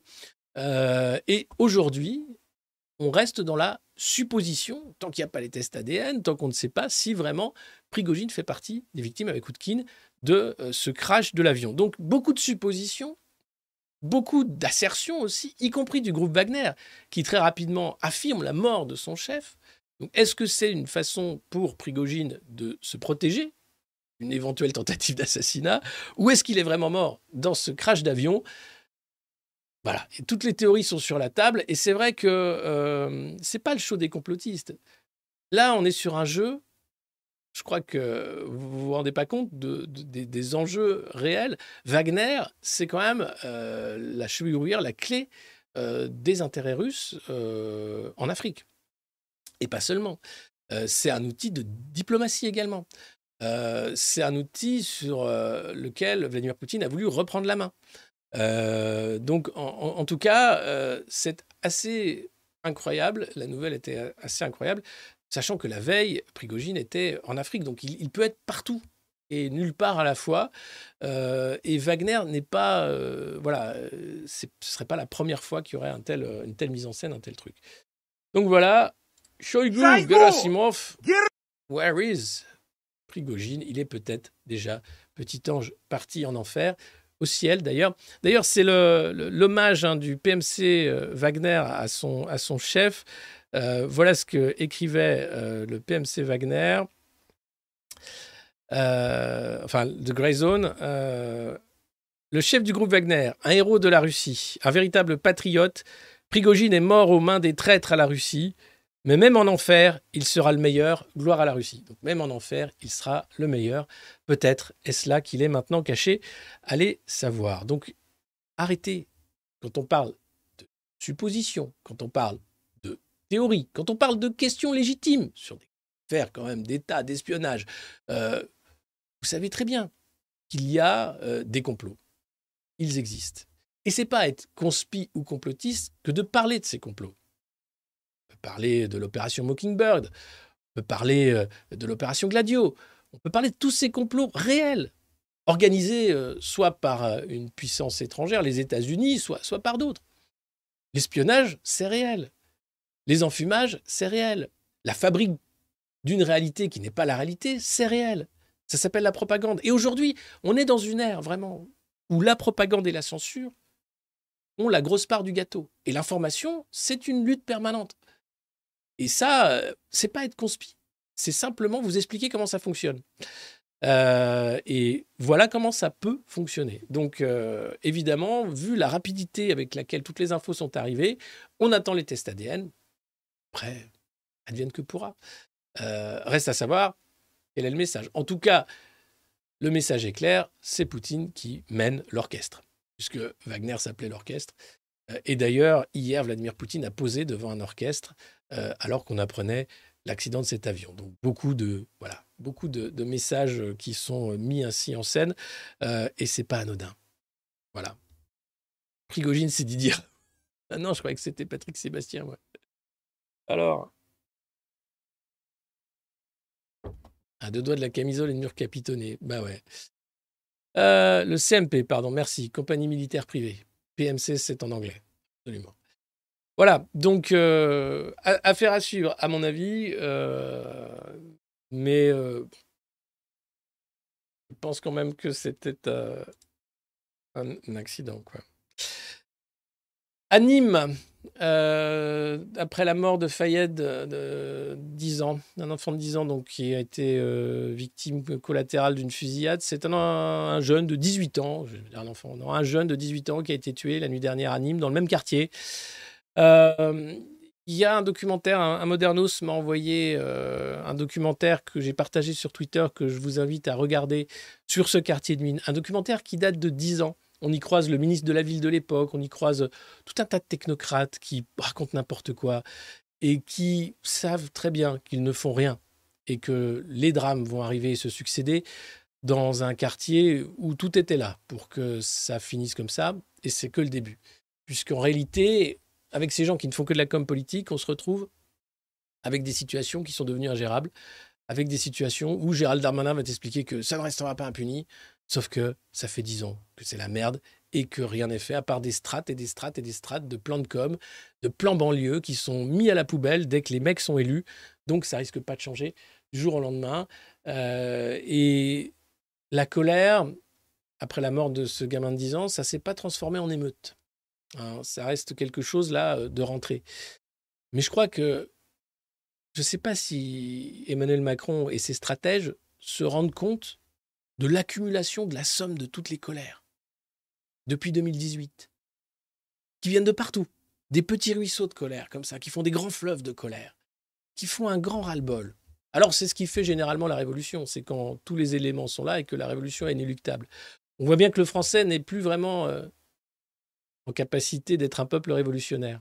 Et d'ailleurs, l'agenda de la grande maltraitance euh, avance rapidement pour cacher, euh, couvrir, punir, faire des cas d'exemple. Un des émeutiers, par exemple, qui avait été euh, arrêté, euh, mis euh, en, prison après comparution immédiate, a été expulsé de son logement social avec toute sa famille par un préfet qui était très fier de cette action.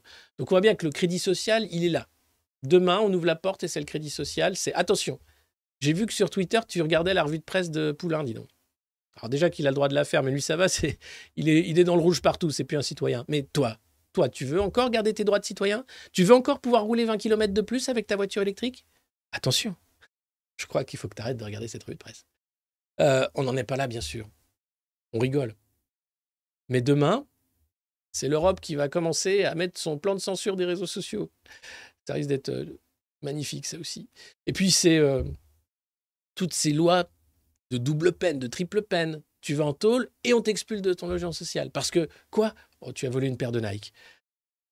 Nicolas Sarkozy, lui, fait la une de Paris Match et puis il est invité aux 20h de TF1. Mais c'est pas un délinquant, lui. Non, ça n'a rien à voir. Le règne bourgeois est celui de la violence. Dans le Parisien aussi, ce dossier euh, sur euh, une appli euh, qui fait froid dans le dos, Rencontre Ado. Euh, c'est un site de rencontre soi-disant pour les ados.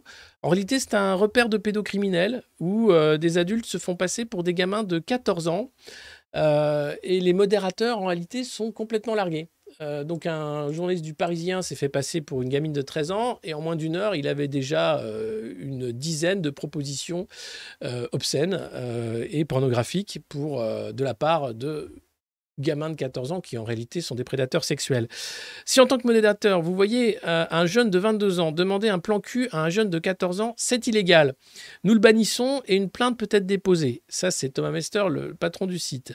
Mais si un pédophile, alors je dirais pédocriminel, ment sur son âge et dit qu'il a 14 ans, cela devient un jeune de 14 ans qui demande à un autre jeune de 14 ans de faire un plan cul, ce qui est contraire aux règles du site, mais c'est pas illégal. Voilà, le patron du site, voilà le genre de, sauce qu'il raconte. Comment voulez-vous que ça fonctionne?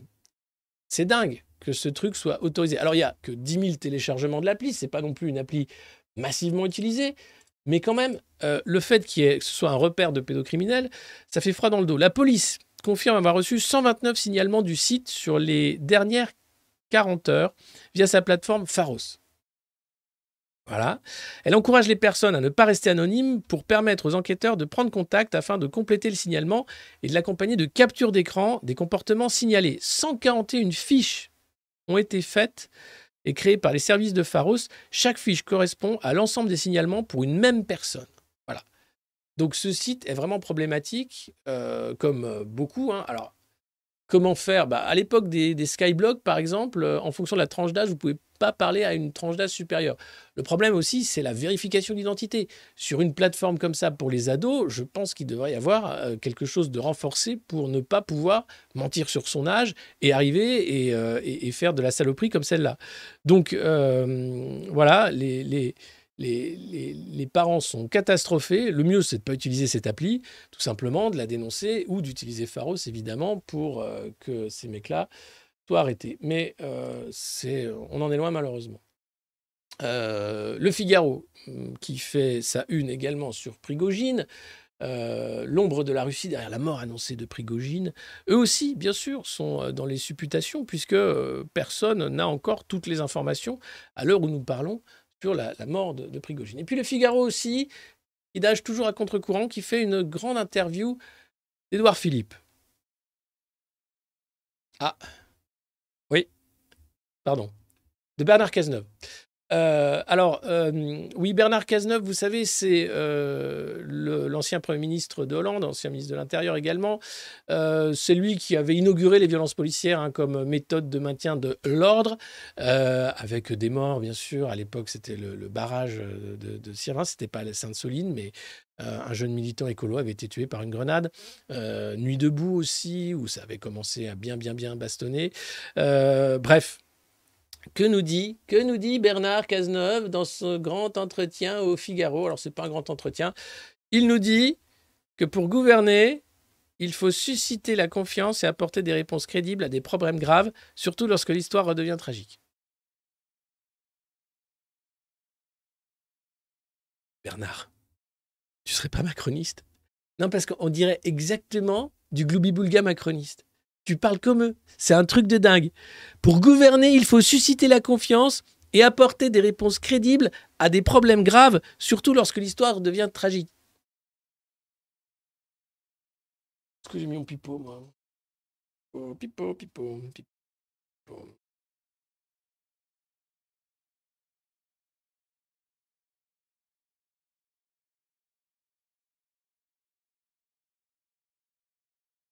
Voilà. C'est impressionnant. Alors, euh, bon, on apprend plein de choses dans l'interview, hein, notamment que euh, cette idée de déchirure à gauche vous donne raison. Alors, ceux qui ne savent pas, la NUPES, c'est mort. Hein. Ça y est, aux européennes, ils vont tous partir comme ça. Ils vont tous dire c'est la faute à Mélenchon. En fait, l'objectif des écolos et du PS, c'est de flinguer la France insoumise pour récupérer la gauche. Vaste programme, me direz-vous, ça les occupe, hein, mais tout ça en disant mais non, on est copains. mais voilà, bah, bien sûr. Alors, euh... Nous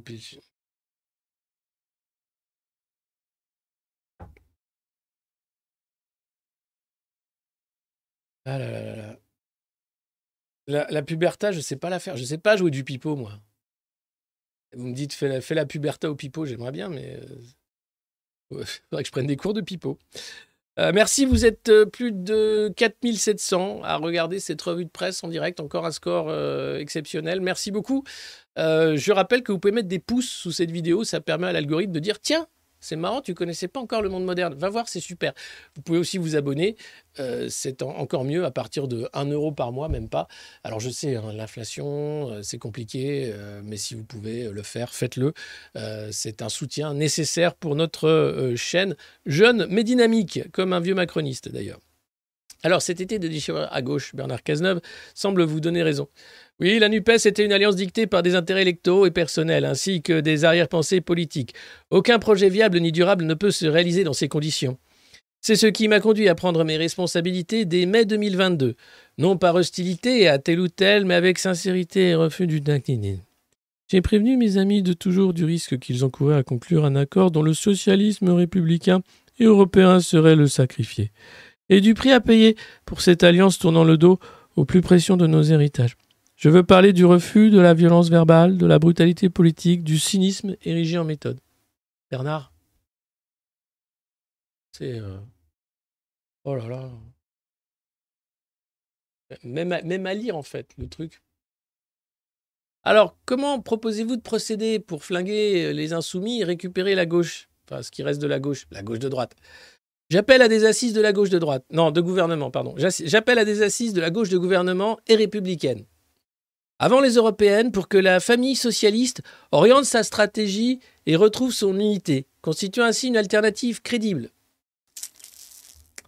Je suis disposé à participer à cette refondation comme à m'investir dans une famille politique qui se serait transformée en profondeur en tenant compte des erreurs commises pour lesquelles chacun a sa part de responsabilité. Oui, Olivier, je te pardonne. Oui, toi aussi, Marine, je te pardonne. Marie Tondelier. Euh, bref. Oh là là là là là là là là Terrible, terrible, terrible. Et puis, vous avez oublié, mais euh, Bernard Cazeneuve avait lancé un mouvement qui s'appelle la Convention où en est votre mouvement, la Convention? La Convention est maintenant structurée sur tout le territoire, avec 10 000 adhérents. Mazette dont 2000 de plus depuis le rassemblement de Créteil en juin dernier. Notre rentrée se déroulera en Seine-et-Marne le vendredi 1er septembre au soir. Olivier Faure sera le bienvenu s'il le souhaite. C'est le département de sa circonscription. Super Donc vous êtes 10 000 Génial Ça s'appelle la Convention, c'est top, c'est la gauche de gouvernement et républicaine. C'est la gauche qui ne parle pas trop pouvoir d'achat, qui parle pas trop sécurité, qui parle pas trop. Euh, ah, et puis cette nouvelle qui nous fait vraiment plaisir ici au monde moderne, c'est dans le Figaro, bien sûr, journal qui appartient au groupe d'assaut. Le jet d'affaires, le Falcon 6X, prêt enfin à prendre son envol. C'est le nouvel avion d'affaires du groupe Dassault. Euh, il a reçu ce mardi euh, son certificat de type de l'Agence européenne de la sécurité aérienne. Et donc, il va être certifié par la FAA, hein, son homologue américain, double feu vert, qui vient conclure une campagne d'essai de plus de deux ans. 1500 euh, heures de vol à travers le monde pour ce nouveau jet d'affaires qui va ravir les millionnaires et milliardaires de ce monde. Alors, il ouvre la voie à la certification par d'autres agences, évidemment.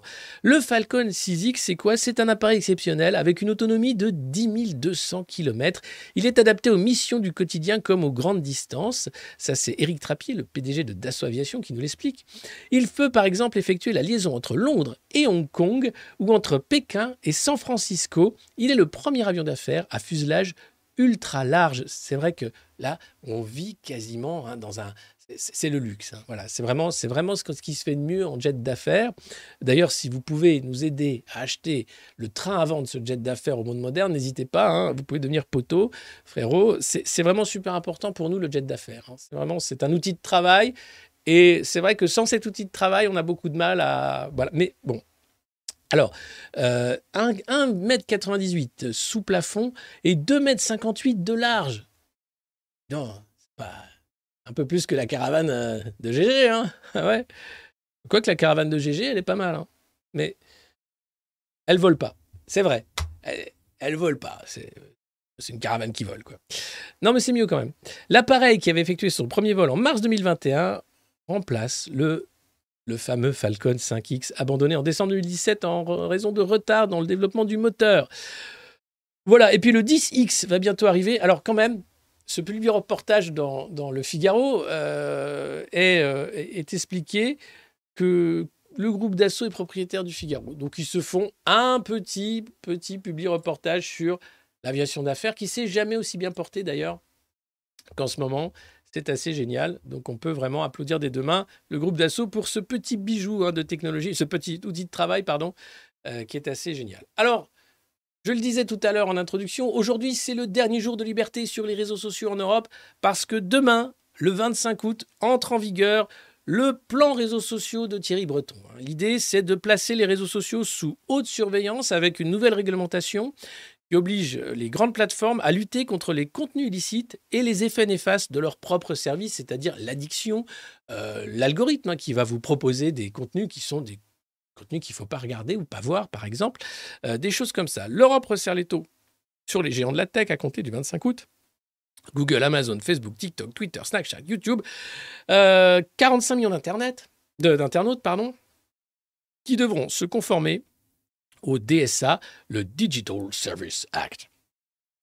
Cette réglementation unique au monde, élaborée par Bruxelles, leur impose dorénavant des obligations de moyens de lutter contre les contenus illicites qui sont la propagande, les fake news, la violence, la vente de produits contrefaits ou dangereux.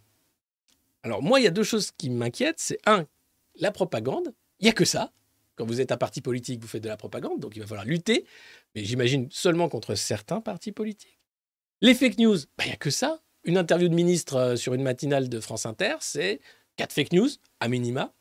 Et puis, la violence, bah, quand vous montrez les violences policières, vous allez être censuré parce que vous montrez des violences qui n'ont pas droit d'exister dans une république, dans une démocratie libérale.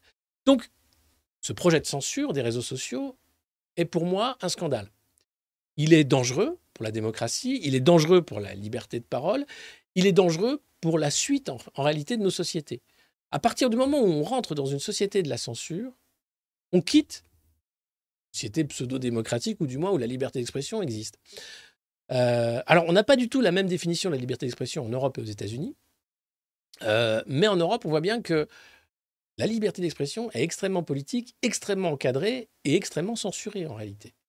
Et ça devient vraiment problématique. Parce qu'arrive un moment où on peut vraiment plus rien dire, on ne peut plus s'informer et que des contenus qui sont importants pour l'information vont se retrouver censurés. Alors, je vous invite à vous abonner à ma chaîne Telegram si ce n'est pas déjà fait. Je suis sur Telegram, Alexis Poulain, vous pouvez me trouver, j'ai un petit coche bleu, euh, parce que je vais partager aussi sur cette plateforme-là. Euh, je suis sur X, anciennement Twitter aussi. Euh, on va multiplier les contenus sur les différentes plateformes. J'espère que YouTube va garder ce joyau qui est la revue de presse du monde moderne et, et ne pas nous censurer trop rapidement. en tout cas, ça sent pas bon. Voilà. Euh, les plateformes doivent agir contre les effets nocifs de leurs services aussi en limitant les recommandations personnalisées des contenus euh, créés pour prolonger le temps passé. Vous savez, c'est tous ces feeds où on a des vidéos de, chiens, de machins qu'on veut pas, et on les a, et on dit Oh, il est trop mignon Et hop, on regarde un petit chien, et ça, et ça repart. La commission a détaché quand même 125 personnes pour travailler à plein temps sur la surveillance et a fixé à 6% du chiffre d'affaires le montant maximal de l'amende encourue par les entreprises qui ne respecteraient pas le TSA. Thierry Breton. Alors, en France, c'est l'ARCOM, euh, qui anciennement le CSA, qui va être le shérif hein, de ce DSA. Euh, ils sont très fiers. Hein. Ce texte pionnier fera probablement jurisprudence au-delà des frontières européennes. C'est déjà le cas en Corée du Nord, je crois. Euh, mais je ne sais pas où ailleurs, peut-être aux États-Unis. L'idée, c'est de dire que c'est bien. C'est pour notre santé et notre sécurité. Thierry Breton est très fort, très fier. Thierry Breton qui vient de s'acheter un château, qui vise la présidence de la Commission européenne après Ursula von der Leyen. Thierry Breton on ne le présente plus, euh, c'est un conflit d'intérêts sur pattes. Il a tout appris à Emmanuel Macron, on pourrait dire, mais non, non, non. Euh, nous utiliserons nos nouveaux pouvoirs pour enquêter sur les plateformes et les sanctionner. Alors, nos nouveaux pouvoirs, voilà, pour enquêter et sanctionner. Je dois dire que c'est flippant de voir que une institution non démocratique comme la Commission européenne va s'arroger des pouvoirs de censure politique sur des plateformes qui sont des entreprises privées. Et tout ça dans c'est un silence relatif, c'est-à-dire que finalement, on a l'impression que c'est pour notre sécurité, effectivement, que c'est assez exceptionnel. Quelle chance nous avons d'avoir la commission. Wouhou Merci la commission. Merci Thierry Breton. Alors, quels sont les, nouveaux pouvoirs? Euh, Désactiver d'abord euh, les, recommandations personnalisées de contenu. Vous savez, c'est euh, vous aurez la possibilité de dire non, je ne souhaite pas que tu me dises que ce contenu m'intéresse parce que j'ai regardé ce contenu-là. Ça, c'est pourquoi pas Là, ça me paraît être un truc, ok, bon, ok. Euh, deuxième truc, euh, expliquer comment fonctionnent les recommandations. Par exemple, parce que cette vidéo du monde moderne a reçu plus de 2700 pouces, que vous êtes bientôt 5000 à la regarder en direct, alors peut-être toi qui viens, tu découvres la revue de presse du monde moderne et tu ne la connaissais pas. Ou vous, on peut se vous voyez, je ne vous connais pas. Donc la revue de presse du monde moderne, j'explique pour ceux qui viennent d'arriver et qui ne savent pas où ils sont, c'est une revue de presse euh, qui n'est pas vraiment quotidienne, mais presque à 9h presque, où nous lisons ensemble la presse subventionnée et oligarchique pour comprendre comment est fabriquée la fabrique de l'information et par là même la fabrique du consentement, et comment un personnage comme Nicolas Sarkozy, qui était dans de nombreuses affaires euh, judiciaires, est présenté comme un héros de la démocratie et un champion même de la politique en France. Voilà, ça, c'est la présentation. Euh, donc voilà pourquoi ça vous a été recommandé peut-être. L'autre, euh, là c'est plutôt quelque chose de bien, Cesser le ciblage publicitaire des mineurs, puisque c'est vrai que ces plateformes utilisent les, datas, les données, pour aller chercher euh, toujours plus du consommateur et pousser des produits, parfois des produits euh, frelatés, vendus par des influenceurs eux aussi frelatés, pour les mineurs. Voilà. Donc, euh, bonne chose là encore. Alerter l'internaute quand il se fait modérer. Allô? Oui? Bonjour, oui. Oui, c'est moi, oui. Ah vous travaillez avec Thierry Breton? Oui Je me suis fait modérer. Comment ça? Mon contenu est séditieux. Mais n'importe. Alors, écoutez. Non, c'était un article du Figaro. Ah, mais j'ai rien. Ah, oui, un gros mot peut-être. Et alors J'ai dit que ce contenu n'était pas euh, réservé aux mineurs. Oui Vous savez Et donc, je peux faire appel de ma modération? Et peut-être que dans trois mois, j'aurai droit de reprendre mes émissions. D'accord. Merci. Bah, c'est bien gentil de m'avoir prévenu. voilà. Passez le bonjour à Thierry. Oui, j'espère que ça va. Oui, moi aussi. Moi aussi. Allez, va, te faire foutre. Merde. Je me suis fait modérer. Voilà. Bon, alors euh, c'est super. Ça va être assez génial. Hein. Euh, la société du contrôle total. Le rêve du World Economic Forum.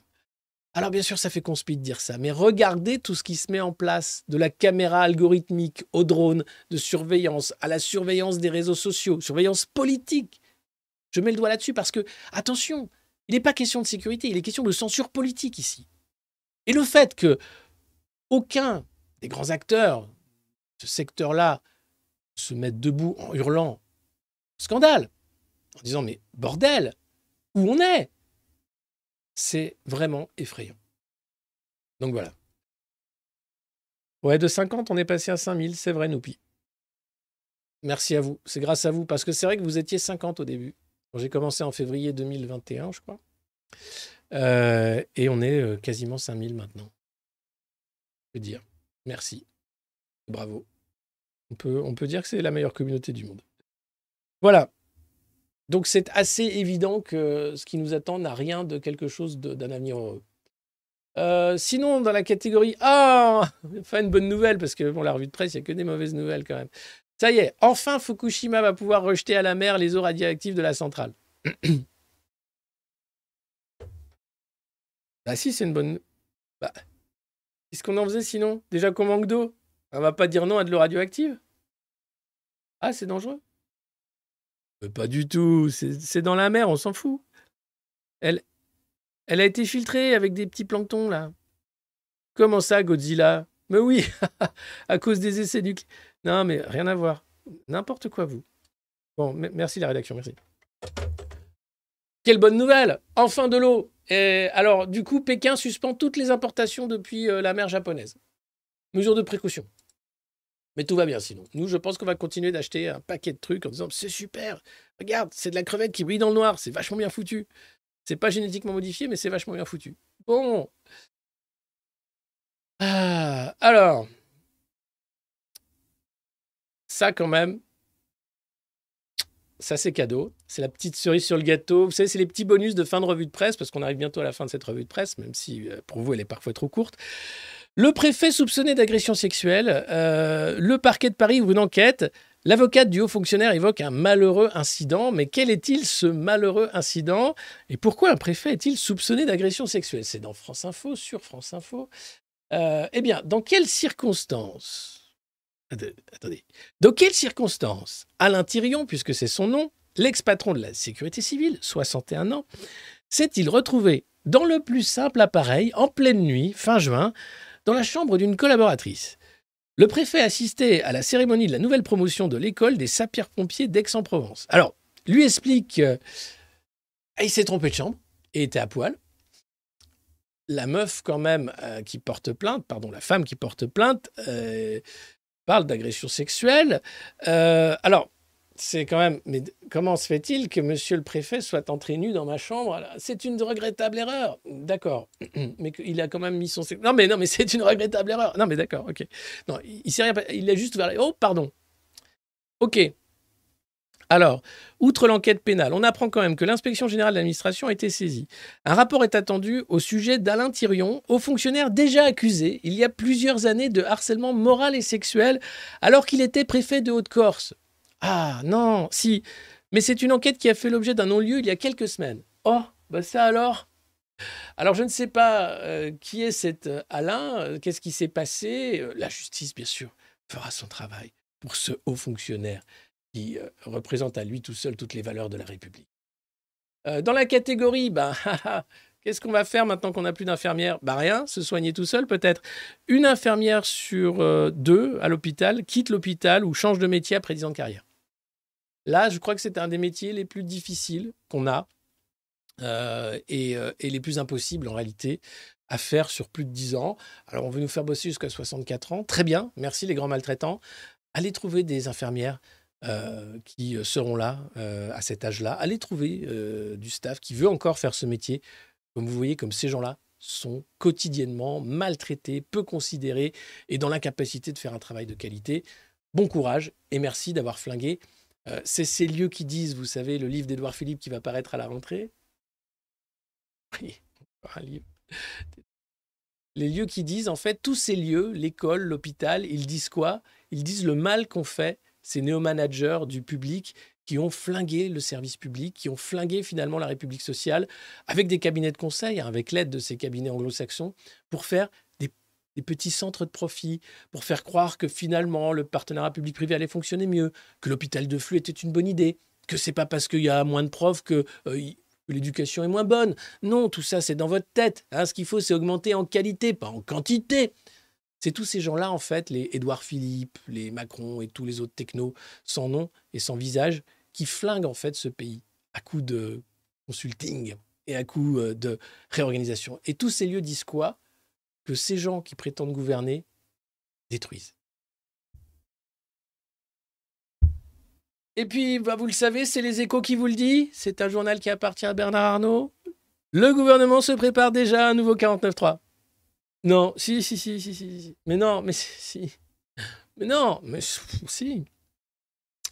Mais pourquoi? Bah Parce qu'il faut. Il veut adopter en septembre sa loi de programmation sur les finances publiques. Hein. L'idée étant de nous maltraiter encore plus avec des hausses d'impôts cachées, hein, bien sûr, déguisées, avec euh, une politique d'austérité qui ne dit pas son nom. Je crois que c'est hier ou aujourd'hui que Bruno Le Maire faisait sa rentrée dans les Alpes. Hein, il est de retour, Bruno. Kiki le hamster, euh, l'oracle hein, de l'inflation est là pour nous expliquer un peu si euh, ça va monter ou. Ça, va, monter. Euh, et donc, devant l'opposition de LR, le recours au 49-3 paraît inévitable aux yeux de la majorité et se fera lors d'une session extraordinaire. Alors, c'est pour ça que Macron parle d'immigration, parle de reciviliser. Là, il donne plein de gages à la droite pour dire venez, votez avec moi ce budget de maltraitance et vous serez peut-être ministre. Allez, soyez sympa, merde.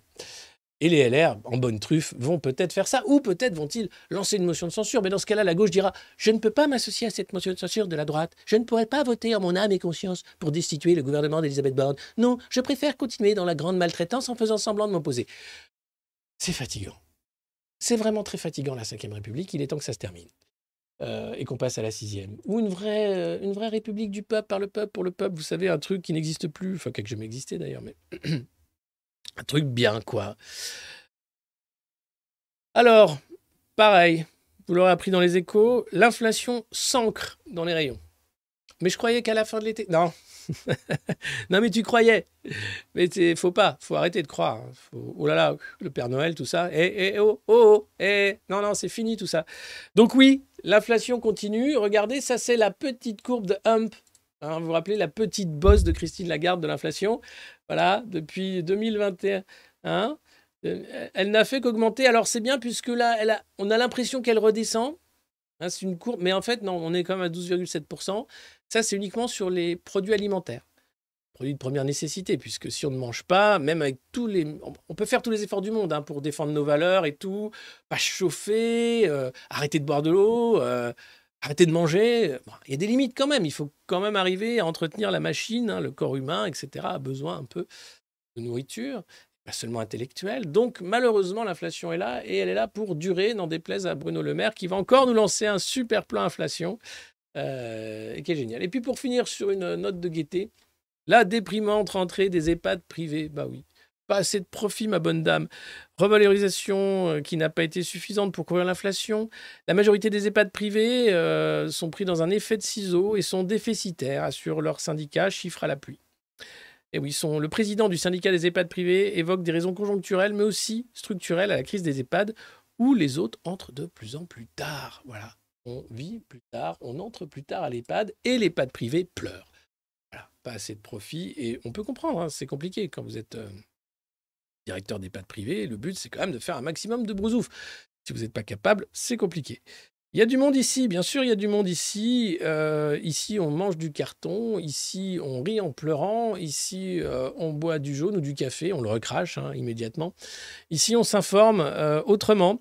Euh, ici, euh, voilà, c'est la communauté des Modernos. Merci à tous. Plus de 3000 pouces sous cette vidéo, quasiment 5000 vous étiez ce matin.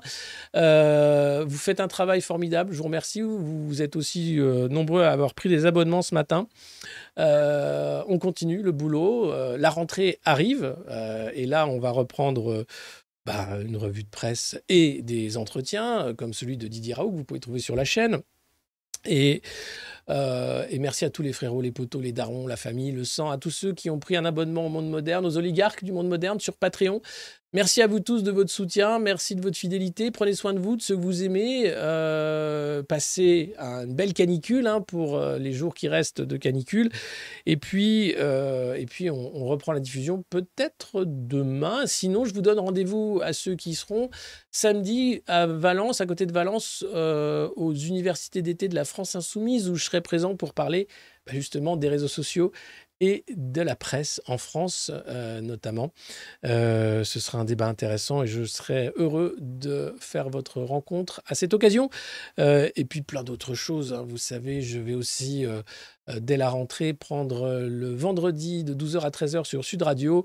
Après Berkov dans tous ses états le reste de la semaine.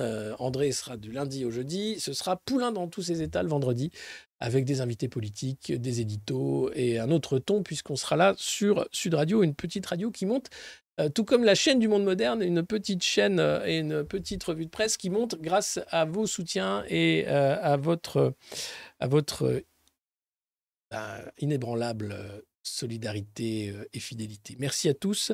Je vous souhaite une bonne journée. Pensez à boire et à vous mettre à l'ombre. Hein. C'est extrêmement important parce que si vous ne faites pas ça, attention, Hein, on a appris depuis 2003 quand même à gérer la canicule.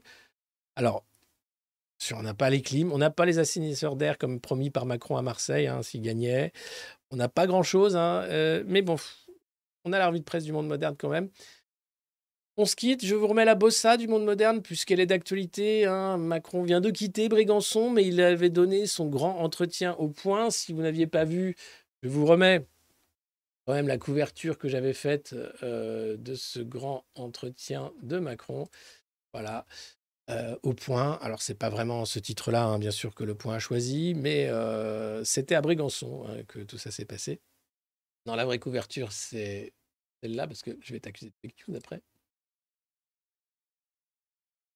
Grande explication. Je m'explique. Bref. Donc, on se quitte sur un air de bossa. Allez, euh, prenez soin de vous et peut-être à demain. Voilà. Bonne journée. Ciao. 3, 4.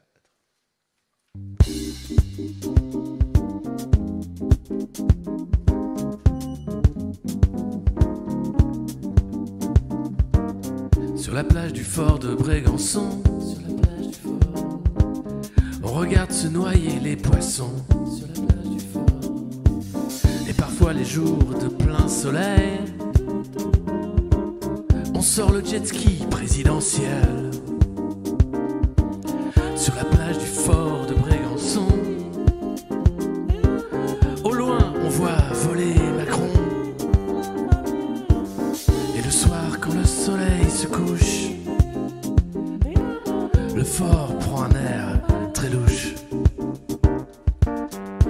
Le soleil se reflète dans la piscine là-haut.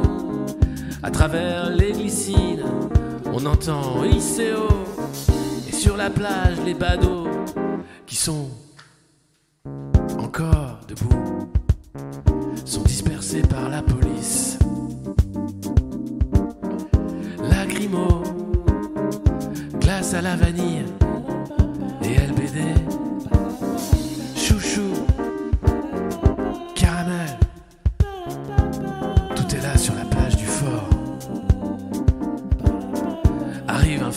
Ministériel